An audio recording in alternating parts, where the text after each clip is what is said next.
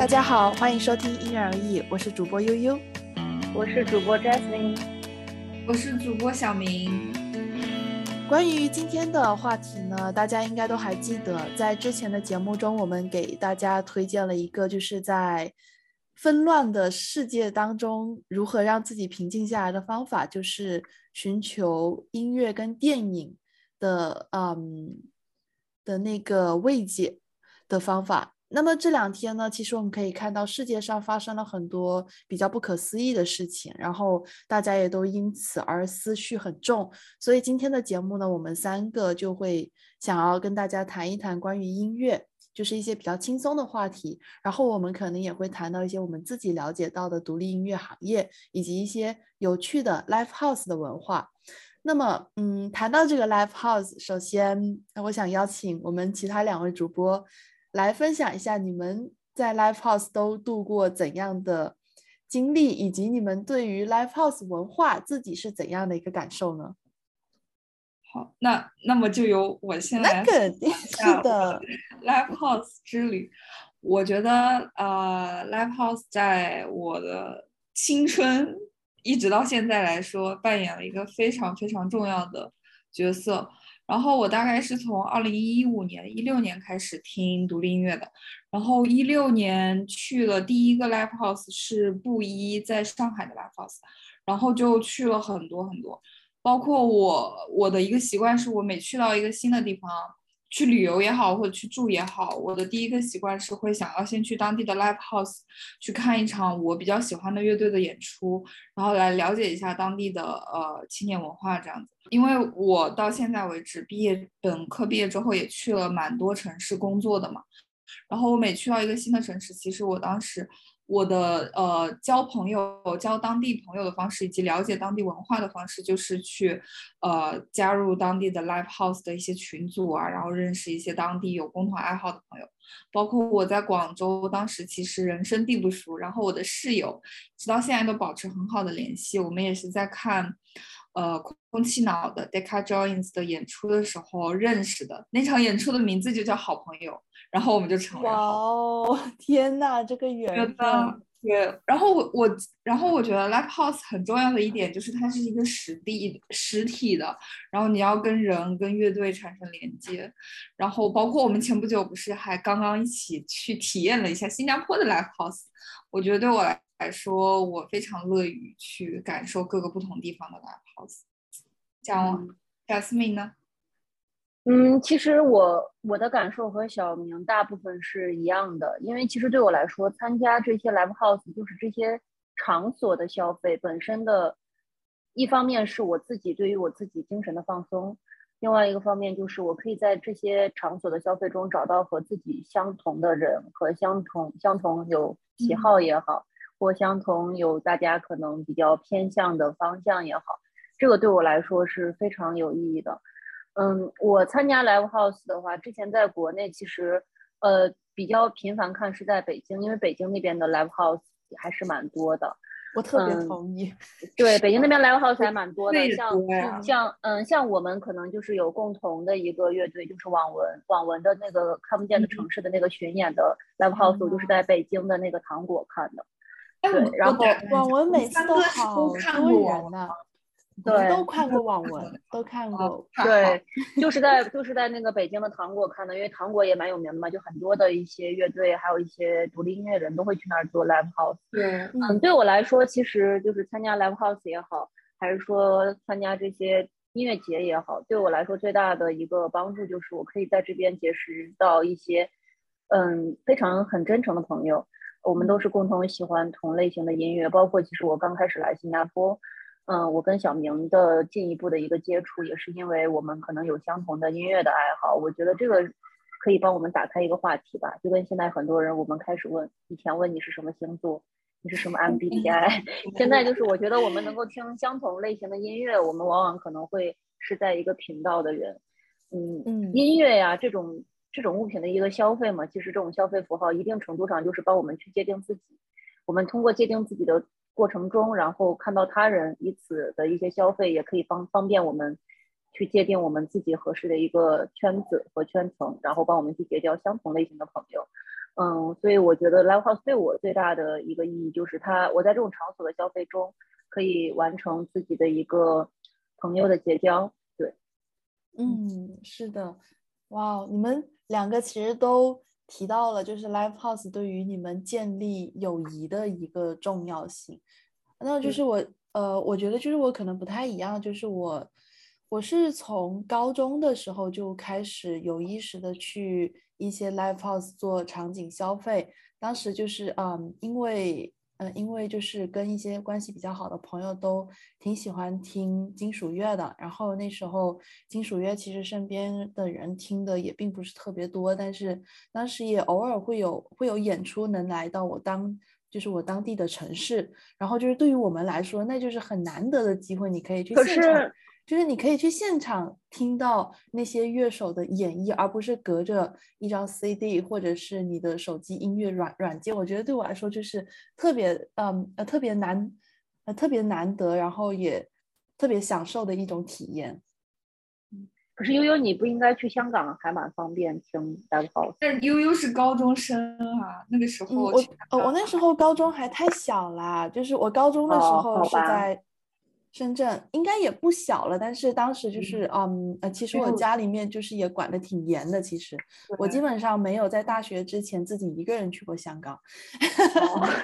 哦，因为香港其实还蛮多的。对对对对，我也知道。所以就是我大学离开了深圳，去到别的城市之后，其实我自己也有小小的懊悔，说，嗯，为什么没有就是没有抓住机会去香港多听一下？呃，然后就我可以大概介绍一下，就是我在深圳、广州、北京看过，呃，就是去过一些 live house。在深圳的话，就是基本上也都是大家都知道那些老老地点，B 十。A 八，A 八现在好像，哎，我一直以为那个叫 B 幺零，哎，我都念 B 幺零。我们也有叫 B 幺零，对对 我也一开始是因为就是他在那个 OST 创意创意园那边是编号为 B 十的一个仓库，所以他当时名字叫 B 十，如果我没记错的话。但是后来他也搬了地点，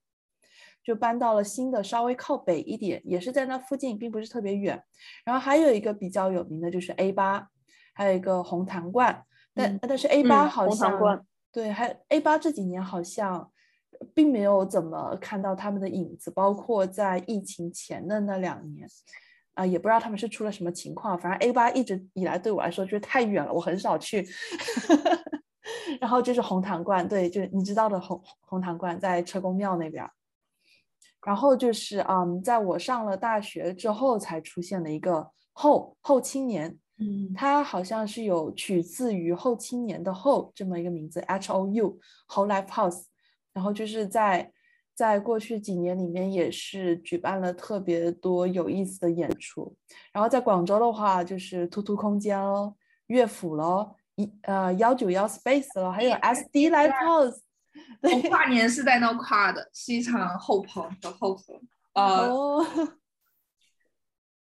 但是，呃，但兔兔现在好像没有了。对，兔兔好像挺早之前就没有了。对，但他当时离我公司特别近，我就是八点半的演出，我八点在公司加班，然后，然后再去看，就是非常。哇，你知道我我当时从我的大学到突突有多远吗？还有幺九幺 Space，有多远？你还是去了？对，那我肯定是去了。就是如果是有我喜欢的乐队，那我是肯定要去的嘛。就是但是八点钟的演出，我可能。嗯，下午的课一下课，赶紧吃个饭我就走了，然后要坐很长很长很长的地铁啊，然后广州的地铁又很可怕。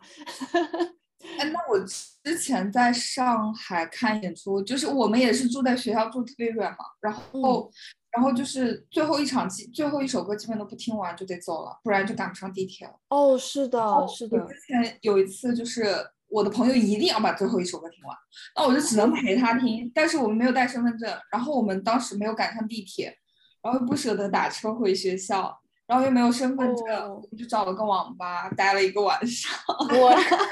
我的天啊！对，当时还世界杯还是欧洲？我的天啊！我也我我也有一次，就是因为那个乐队我实在太喜欢了，我记得是在幺九幺，因为那个场地特特别特别狭长，所以我就记得特别清楚。在在幺九幺，当时那个乐队是荷兰的一个，呃，荷兰的一个金属乐队叫 Kahak Angren，是这么读的哈，我特地查了一下。然后就是我当时听完了之后，就我还买了他们专辑，然后还想找他们签名。我当时用的手机还是五 S，那个签名现在还留在我的手机上。那，然后就是签完名之后，就真的啊很晚了，没有地铁了，我就只能一个人打车回去，好贵呀！我天啊！然后就说完广州之后，其实我在北京去的就比较少，因为我当时北京我去出长差的地方在在丰台靠西边儿，呃西南边儿那里，然后就是我。就是距离我比较近的就只有毛，当然也有一个原因，就是我当时在的那两个月里面，我喜就是我感兴趣的乐队的演出都在毛，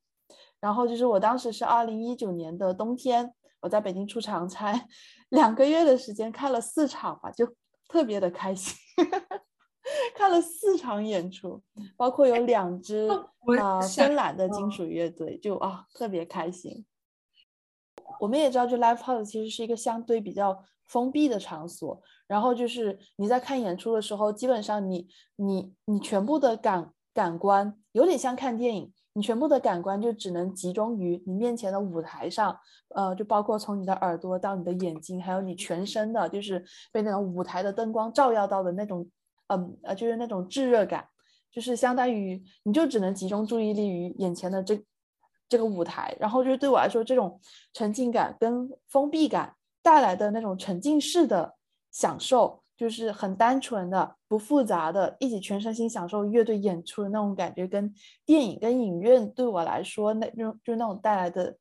就是那种体验是特别相相近的。然后就是还有一点就是，嗯，在 live house 的时候，就是可能平时我们听的乐队他们都不在我们同一个城市，甚至不在同同一个国家，但是通过 live house，我们可以感受到，就是我们跟乐队之间，就是跟我们喜欢的音乐之间的距离感，并没有特别的强。我们就是就能感受到，就是你喜欢的乐手，你喜欢的音乐就在你眼前，在奋力的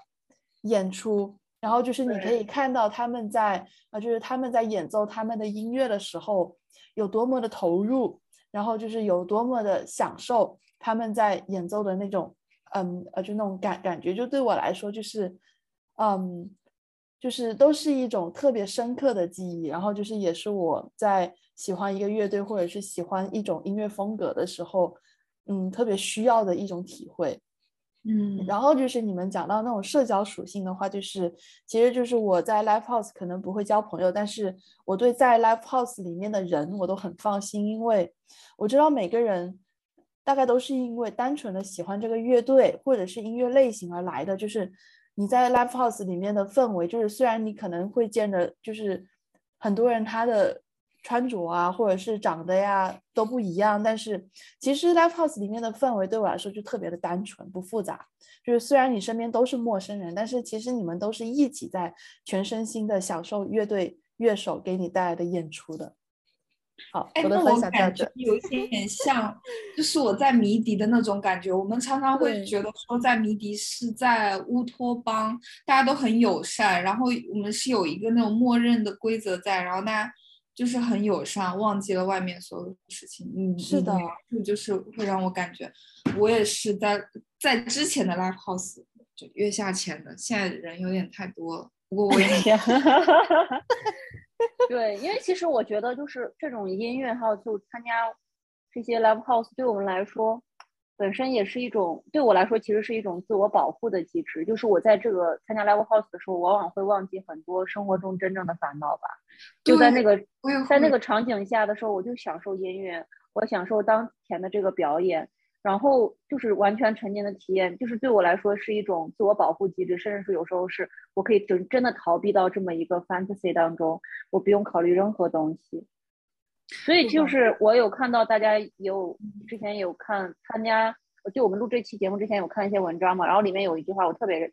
认同的，就是就艺术和文化，尤其是现在在通过疫情这种打击以后，包括通过现在。现在世界上很多的一些不稳定，就证明了这些文化还有艺术对我们保护我们的生活感是非常重要的。因为你的生活感是不会靠这些表层的物质去保护你的，你的生活感是来自于你精神的支撑。而这些音乐，我们像我们平时听这些独立音乐，它之所以能够在这种危机中存活下来，不是因为它有一个可行的商业模式，而是因为它有一种真正的文文化的内核。它可以让我们找找找寻到各自当中的一些安全感。嗯，真的，我这我当时看到这句话，真的非常的赞同。就是独立音乐，就是现在我们看到很多的一些厂牌，包括一些 live house 的老牌子。就是刚才悠悠有提到那个猫嘛，其实北京的这个猫的这个 live house，我觉得大家听到都应该如雷贯耳嘛，因为就是最开始的一个 头牌交易嘛，就是很多的一些最开始做 live house 的都是在猫那边有过演出，几乎已经等于一个符号。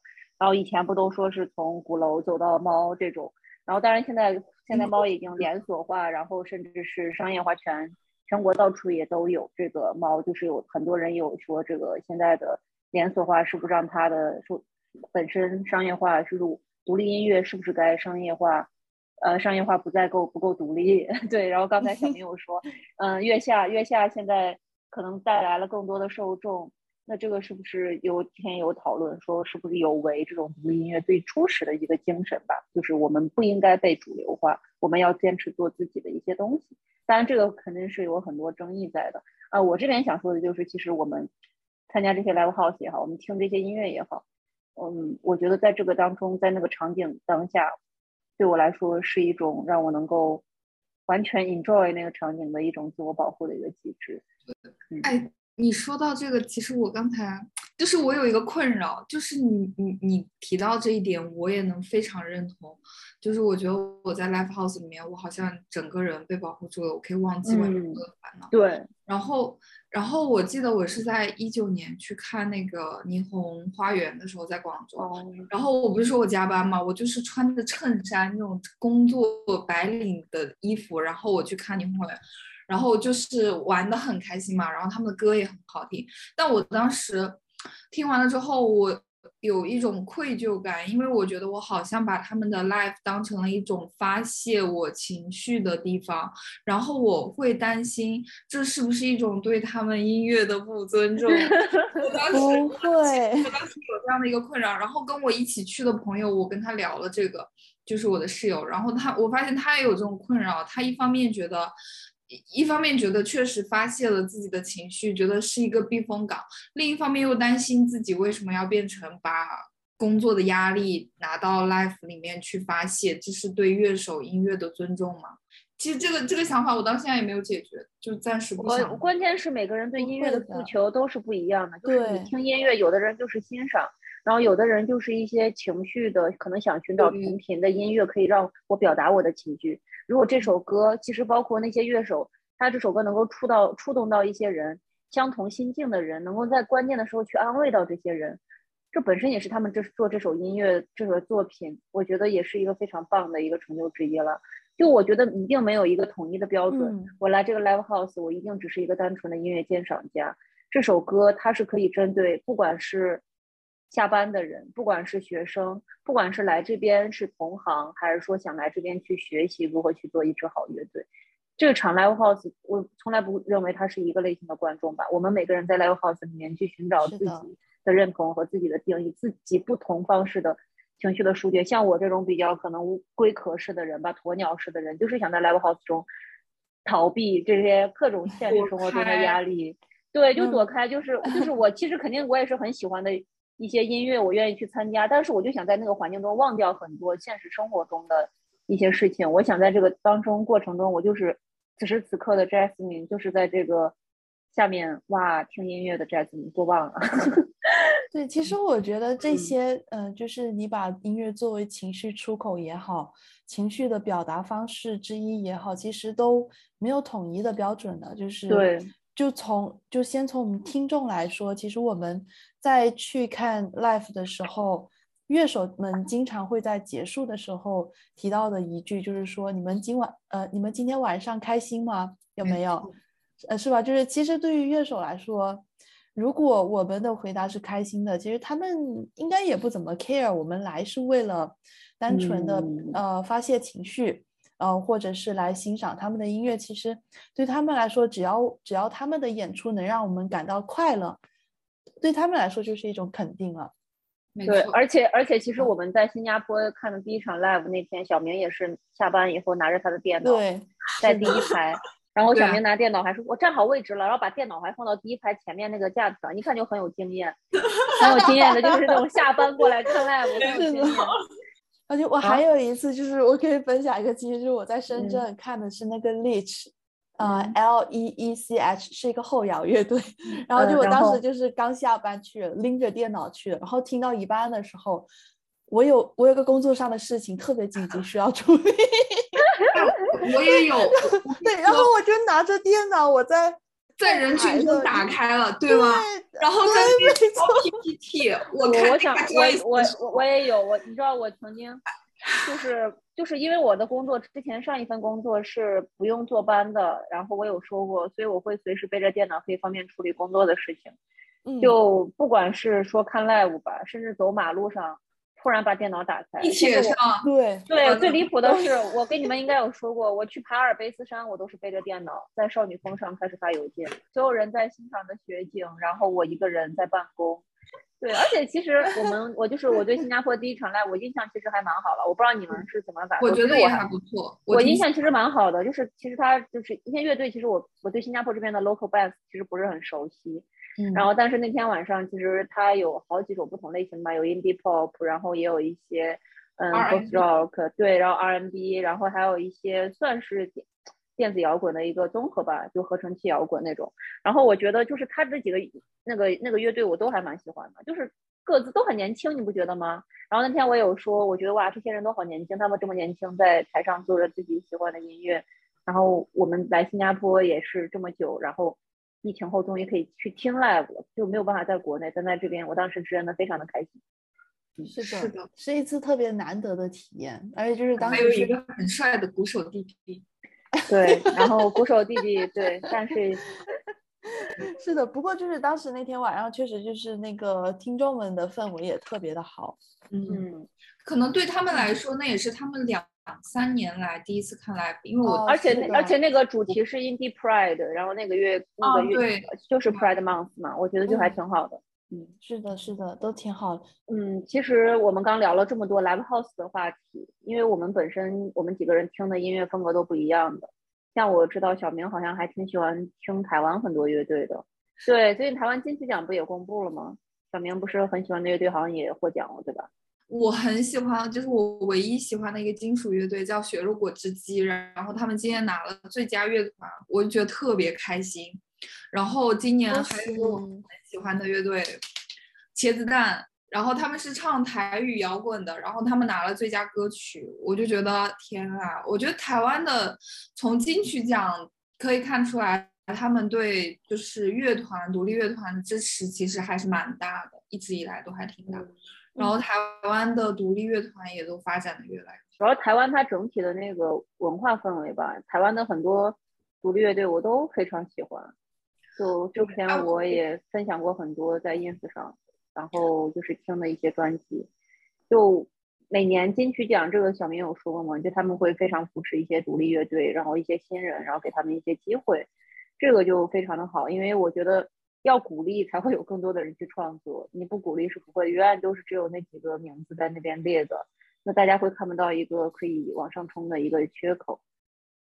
你们觉得五月天算是独立音音乐最开始早期吗？一开始肯定算啊，前三一开始算吧，按照独立音乐的定义的话，因为其实独立音乐最后就是慢慢走，就是一旦大众化了就不不独立了。对，其实我呃，就其实我觉得就是你们就是你们刚刚。就比较早之前也提到过，就是独立音乐跟商业化跟主流化之之间存不存在矛盾？其实我觉得并不存在什么矛不矛盾的问题，就是一个可能会变来变去的状态。就是可能就是在上世纪六十七十年代、七八十年代。那时候是 India，就是可能是独立的小众的音乐类型，可能它在八九十年代就变成了一种主流的或者是比较流行的音音乐类型，就其实都是变来变去的，所以而且现在也没有多小众了，就现在怎么说呢？就是而且也不会因为它大众化我就不喜欢，像重塑它大众我还是很喜欢它，但票还是很喜欢，虽然 票很难买，对吧？但该喜欢还是会喜欢，但是。而且现在独立音乐也不小众，而且他们过得更好了。对，现在还挺挺多人都听了，就现在月下之后，其实对呀对呀对呀，你看五条人他们能赚到钱了，我很开心。多少啊！我真的为他们开心，我为他们开心，为他们接到广告曲都开心。对，真的，我觉得就要要做挣钱的艺术家。我们要讲那个商业化和呃独立，我还看到一点，就是我们在评评判呃独立音乐的，还有一个就是从它的制作制作方向来说嘛，因为是相对主流的，比如说环球唱片这种，然后独立音乐的话，它因为它的制作成本很低，然后它的发行成本也很低，加上现在都是互联网发行了，它的对花的钱就更少了，因为他们花的钱少，然后也不用背负太大的就是这种经济压力啊、哦工是的业的压力，所以相对来说，独立音乐就有更大的自由创作的权利。呃，就而且就是他们可能就不会有，比如说，呃，呃就是制作方还有那个公司方给他们带来那种束缚。波西米亚狂想曲你们应该都有看过吧，对对对，都？看过。就是我们就可以看到 Queen 在一开始的时候，他们的创作就是基本上就按照了自己的想法来，但是到后期他们开始走红了之后，他们的创作可能就会受到就是公司的一些建议，还嗯有就是包括他们后来，对，就是包括他们后来大火的那一首歌，就因为时间太长，公司甚至一开始还不愿意帮他们。对说电台不愿意播这么长的歌。对，贾思敏要说什么？刚才我刚，哎，我刚要说什么来着？大家今天是不是有点困？我们今天是不是太困了？怪我今天不该让你们吃太多东西。太饱了，今天我们中午就是受到贾思敏的邀请，去他们家里面吃了一顿特别好吃的饭，他的厨艺特别好。超级好吃。我们在这里点名一下，感谢洋洋妹妹。是的，是是的，也就是对贾思敏的室友，谢谢你们，你们手艺太好了，我吃的太饱了。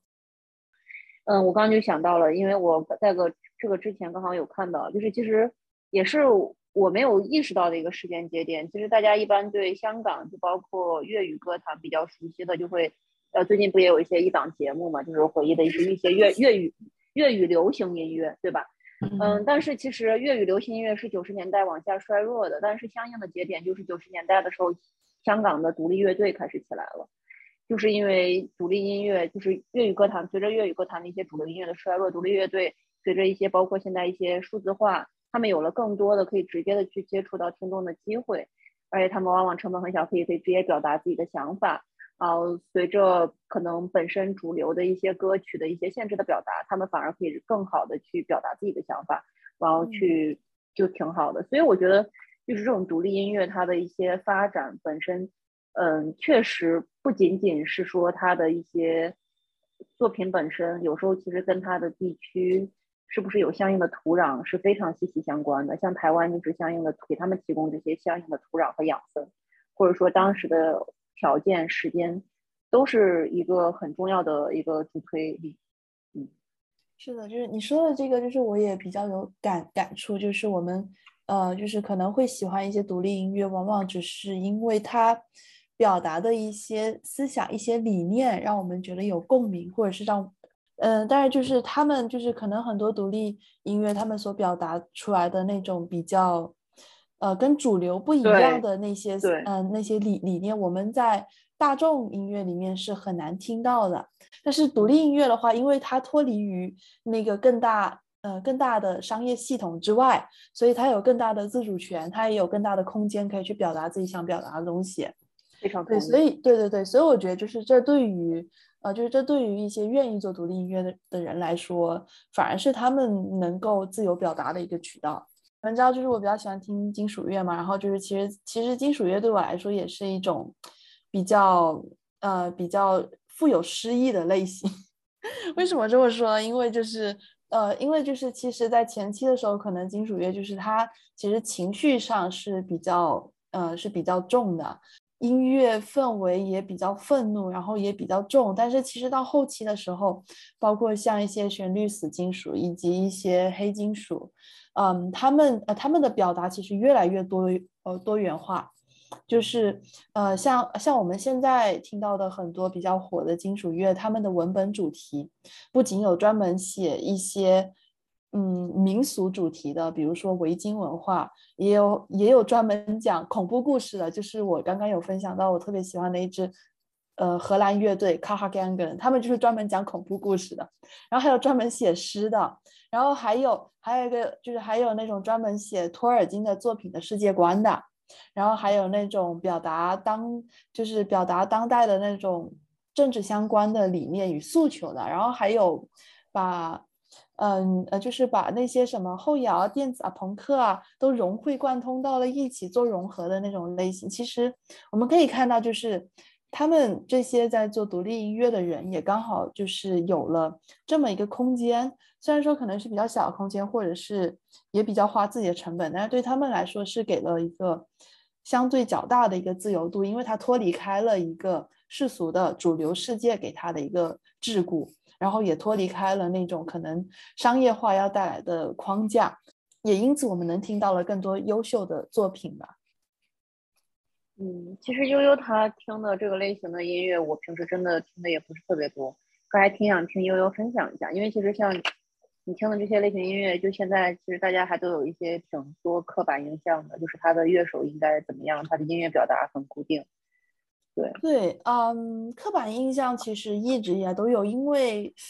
嗯，像这种类型的音乐的话，就是。我也没有做过比较深入的了解，但是我自己感受的话，就是虽然他们的表达上可能会比较极端，然后看起来也比较可怕，然后就是也有一些乐队确实就是特别的有毒的，呃呃，这种有毒的男性气质。我就我印象有就是特别深刻，就是在去年的时候，有一支就是我买了 CD 的一支美国的金属乐队。呃，他们的乐手响应了特朗普的号召去冲击国会山。我当时回去之后就把那张 CD 给丢了。而且而且我，就所以，我经常也会好奇，就是大家就是听这些音乐，尤其是像我们几个，就是我们也做过一些比较女性主义的题目嘛，然后我们去 support 听这些乐队，会不会有本身有有违背我们的 value？这个当然有一点扯远了，就是可能就是我刚突然想到的一个话题。嗯，我的标准就是，呃，它没有特别明显的显露出来，就是，呃，就是对我来说，其实都是不同的，呃，不同的 dimensions，就是可能，呃，就是因为我听的金属乐队，他们往往就是已经有自己比较喜欢表达的一个理念内核，或者说是主题，然后就是他们一般来说创作也都会围绕着这么一个文本主题。然后就是，就算是编曲上可能会做一些尝试，或者是主题上会做一些改改改变，但是基本上的风格是不会变得太太多的。所以就是对我来说就还好。我可能也跟悠悠比较像，就是我会不太会用我的价值观去去去呃评判我喜欢的乐队的价值观，就。特别是在一些政治议题上，我就更不会这样去评判了。嗯，同意，非常同意。因为我感觉，我我还是比较尊重大家每一个人的的价值观和议题的。所以，而且就像悠悠刚才提的，你也喜欢金属乐，我也喜欢摇滚乐，我喜欢的是你们的音乐，我觉得就差不多就可以。对，而且其实我刚说这个，就是我觉得，就是作品和他艺术家本身。能不能分开？其实一般都讨论很多，但我们每个人这个这个都各执一词了。我其实也不太会主动的去探求这些乐手的私生活，嗯，其实离我很远。但是我听他们的歌是一个最直接、最距离最近的。嗯，刚我刚说到那个点，就是因为其实，嗯，摇滚摇滚音乐这种大家类型，就经常会有一些很多刻板印象吧，就包括对这些音乐人类型的，从以前到现在。然后现在在这个圈子里的，然后呃乐迷呀，他们到底是就是很多现在有人就说他们就是一些亚文化群体，就是亚逼，就是要专门搞这一套的这种文化符号的消费，这种的很多这种相关的，嗯，所以呃我是觉得没有必要把很多东西都界定的那么死，不管是我听音乐也好，还是说我听这个音乐，我是不是就归属于一群人？我觉得就。那就怎么说？就是呃，就就是，就算可能我们喜欢的一些音乐类型，并不是那种就是大多数人喜欢，但是我觉得也没有必要就因为这么一个喜好，把自己跟就是把自己跟其他人切切割开来。就是我觉得就是特别没有没有必要。小众跟主流之间，对我来说是没有特别明显的栅栏的，也不需要各立门户的。对，因为。就是我们不同的文化文文化消费不同的价值观而已，我们没有必要说我们消费不同的文化，这很正常。而且我也很愿意，我也听很多流行啊，我都听啊，我听五月天长大的。是啊，对。就五月天是长，的哦，是的五月天长大的，怎么了？是就还有包括一些刻板印象，就是你刚刚也提到一些刻板印象，就是其实我觉得其实我嗯们可以看到，就是社会上可能对于金属党的那种刻板印象，其实还是对，挺非常的非常的深挺重的，就是暗黑啊，整天穿着一身黑。对对对对对，就感觉就大家对对。你们的一些着装已经有了一个 dress code，你竟然不这样穿，啊，对，是不是确实是不是呃这一确实有搞这的 dress code，但是怎么说，就？是你啊，就是可能你们也知道，我比较喜欢穿黑色，但是其实我是通过这么一个 dress code 的过程中发现啊，我真的很喜欢穿黑色，那就 whatever 了，也不是因为什么标签啥的，我就是喜欢穿，呃，但是就是其实比较有意思的就是，就是我们也刚刚也说了，就是没有必要把自己。作为一个标签人士与主流隔离开来，同时主流对，就是就是，同时主流社会的话，我们也可以看到，就有一些比较乐观的迹象，就是有一些新新的印象，或者说是对刻板印象的打破正在出现。就比如说，呃，因为芬兰官方对金属音乐的支持，然后就是现在我们对金，就是就就对芬兰的金属党有了一种快乐又友善的一个一一个印象，就是。我就觉得，就是他们在享受金属乐的时候特别投入，特别单纯，然后会热情的跟你分享他们喜欢的乐队。我想在最后补充一点，那个悠悠刚才提到说你在，就是因为金属有 dress code 是黑色嘛，然后你也在遵循，就在这个 dress code 发现你自己确实是喜欢上黑色，我就觉得我就想到说，可能喜欢这样的一些独立音乐对我来说的意义就是。嗯，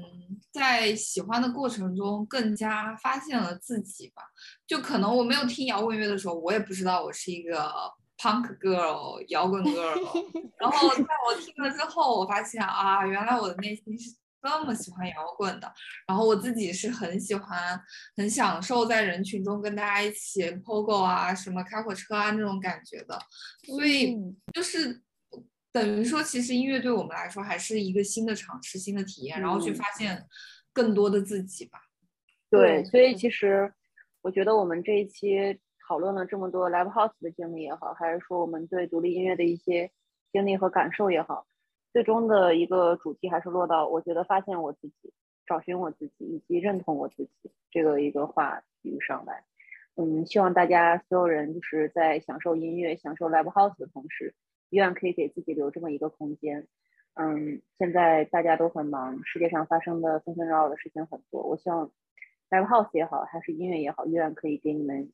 一个真正的 inner peace，让你们去享受自己的一个内心的空间。是的，你们可以把它当做一个避风港。今天的节目就到此结束了，谢谢大家的收听，我们是因人而异，下期再见，拜拜。拜拜。拜。有